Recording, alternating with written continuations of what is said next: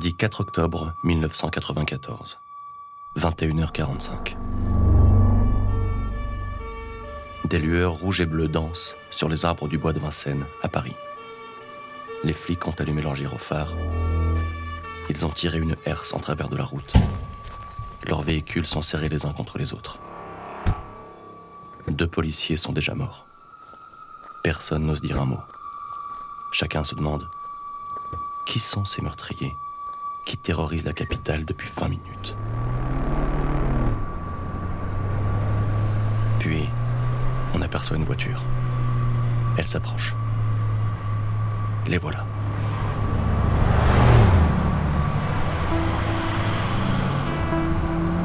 Dans la Renault Super 5, Audrey Maupin est dans un état second.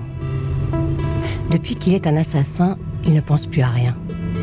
Il fonce, droit devant lui, suspendu à sa dernière chance, comme à l'escalade, quand il se tient face au vide. Il sait qu'à cet instant, l'erreur est fatale. Il a 23 ans et se sent surhumain. Il n'a peur de rien. Le conducteur s'appelle Jackie. C'est son otage, son esclave. Il lui dit Accélère, connard. Jackie proteste. Il voit le barrage de flics. Pour Audrey, ralentir est impossible. Il suffit de fermer les yeux, de foncer. Ça va passer. À côté d'Audrey, il y a sa copine, Florence Ray. Elle a 19 ans, brune, chétive.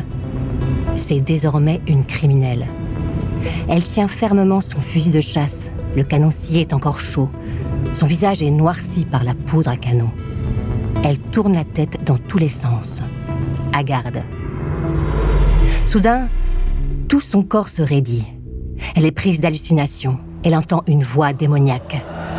Maudite soit ta race, maudite soit ta famille.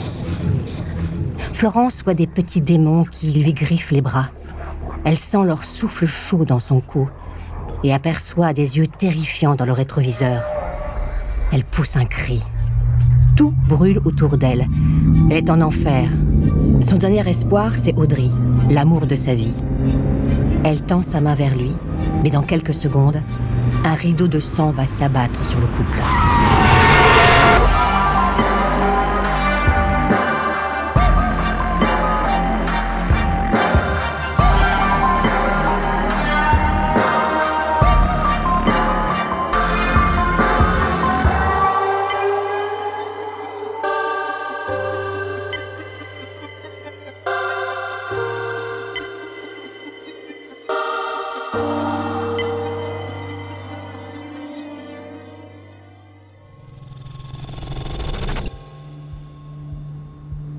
Nous sommes en 1982.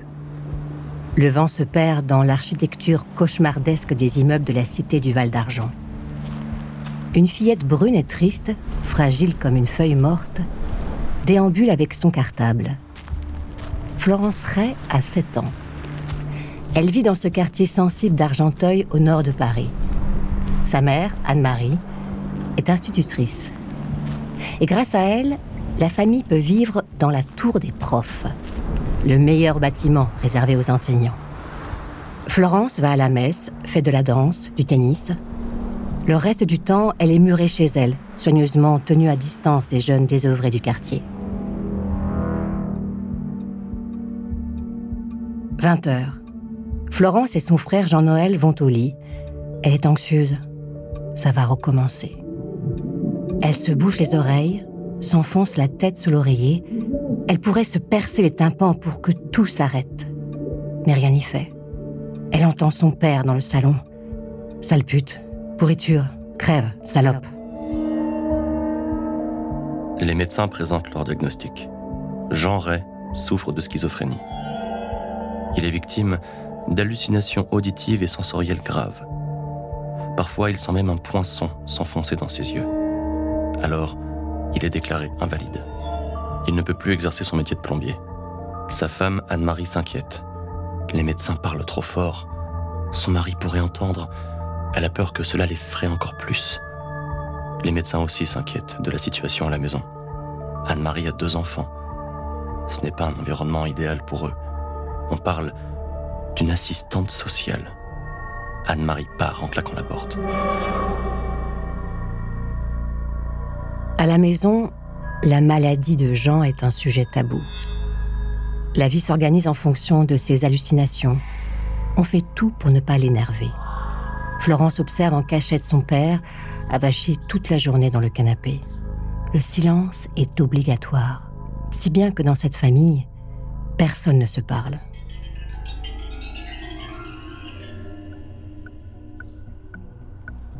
« 1993. Un type de 21 ans marche rapidement dans les rues de Beson, une ville sans charme qui s'étale dans l'ombre des gratte-ciel de la Défense. Il s'appelle Audrey Maupin. Il est étudiant en philosophie à Nanterre. D'un coup de pied, il écrase une canette de Coca-Cola. Audrey a de la colère à revendre contre le capitalisme, le gouvernement, les flics, les traîtres. Il a les mains au fond des poches de son jean trop petit acheté chez Emmaüs. Derrière ses longs cheveux noirs, il fait la gueule. Il faut dire qu'il vient de se faire larguer. Sandra, c'était sa nana. Comme Audrey, elle avait envie de tout renverser, de foutre le patronat dehors. Audrey voulait coucher avec elle. Sandra préférait une relation platonique. Il a insisté, lui a expliqué que c'était normal pour un homme d'avoir des pulsions. Sandra en a eu marre, et puis elle l'a quitté. Quand il est de mauvais poil, Audrey devient carrément imbuvable, surtout avec Bernard, son père, un ouvrier ancien 68 art. Pour Audrey, mai 68 aurait dû aboutir à une révolution profonde. Au lieu de ça, les manifestants se sont laissés amadouer. Une erreur historique, qui n'hésite pas à attribuer à son père. Il accuse de tout, à commencer par son divorce. Si Chantal l'a quitté, c'est parce qu'il est faible. Bernard trouve son fils imbuvable et jusqu'au boutiste. Il doit transformer sa révolte en engagement, par exemple en rejoignant un parti politique. Audrey a essayé, mais avec lui, aucun débat n'est possible. Le moindre compromis est un asservissement. Il est comme une locomotive lancée à toute vitesse, refusant de rester sur les rails.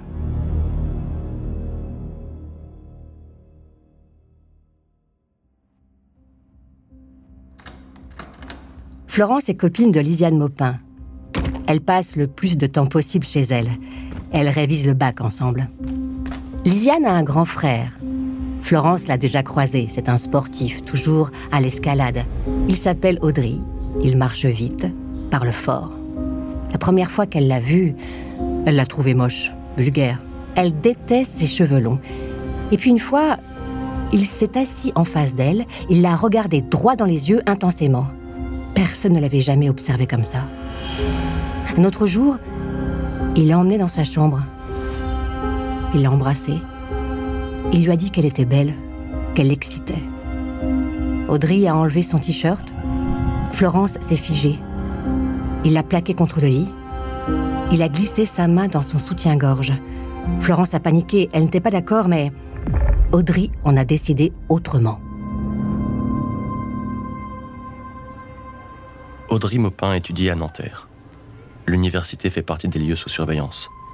La police et les renseignements généraux garde un œil sur les mouvements autonomes, ces petits groupes communautaires anarchistes qui prônent une révolution profonde, en passant si besoin par des actions violentes.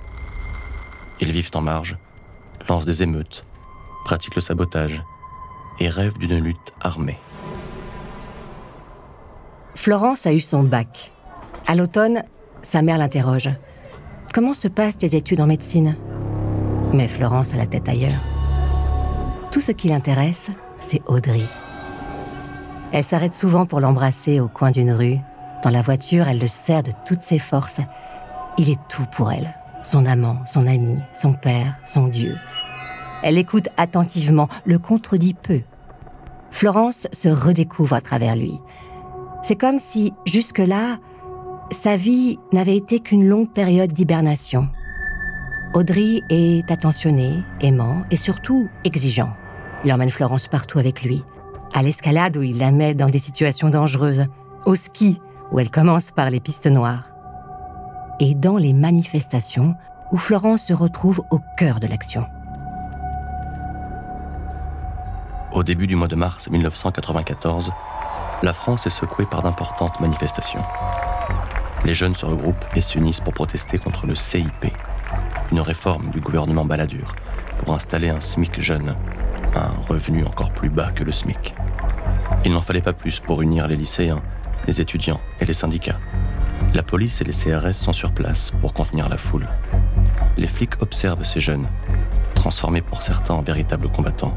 Ils arborent leur blason sur les grands boulevards. IUT Saint-Denis, Nanterre, Paris 8. Ils brandissent des images du Premier ministre Balladur, devenu l'icône du mal. Manif après manif, l'ambiance se tend. Les casseurs débarquent dans le cortège. Ils détruisent les vitrines, brûlent quelques voitures. Les jeunes défilent avec les drapeaux rouges place de la Bastille. L'esprit révolutionnaire est plus fort que jamais. Le gouvernement reste ferme.